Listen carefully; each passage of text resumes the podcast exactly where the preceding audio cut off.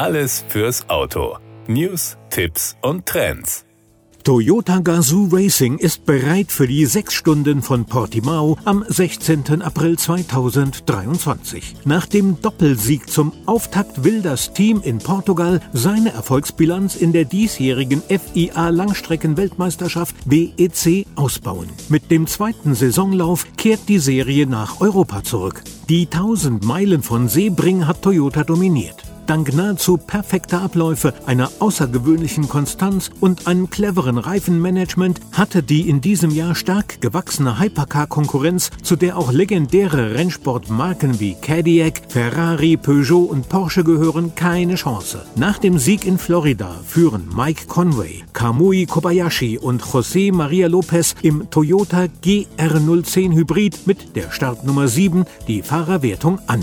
Die amtierenden Weltmeister und letztjährigen Le Mans-Sieger Sebastian Buemi, Brandon Hartley und Rio Hirakawa rangieren auf dem zweiten Platz. Portimao läutet als anspruchsvolle Strecke die wichtige und entscheidende Vorbereitungsphase auf die 24 Stunden von Le Mans ein. Vor dem Langstreckenklassiker und Saisonhöhepunkt steht mit den sechs Stunden von Spa-Francorchamps Ende April nur noch ein weiteres Rennen auf dem Programm.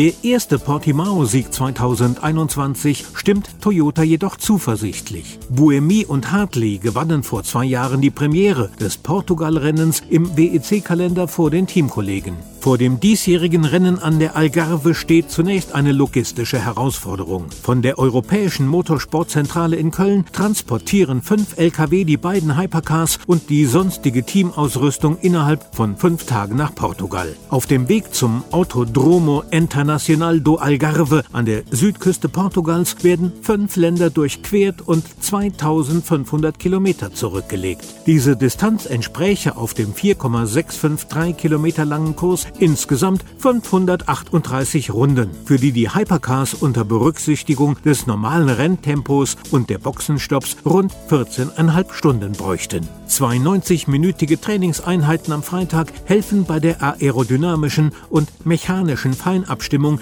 der GR010 Hybrid und der Wahl der richtigen Michelin-Reifenmischung. Das eigentliche 6-Stunden-Rennen beginnt am Sonntag um 12 Uhr Ortszeit.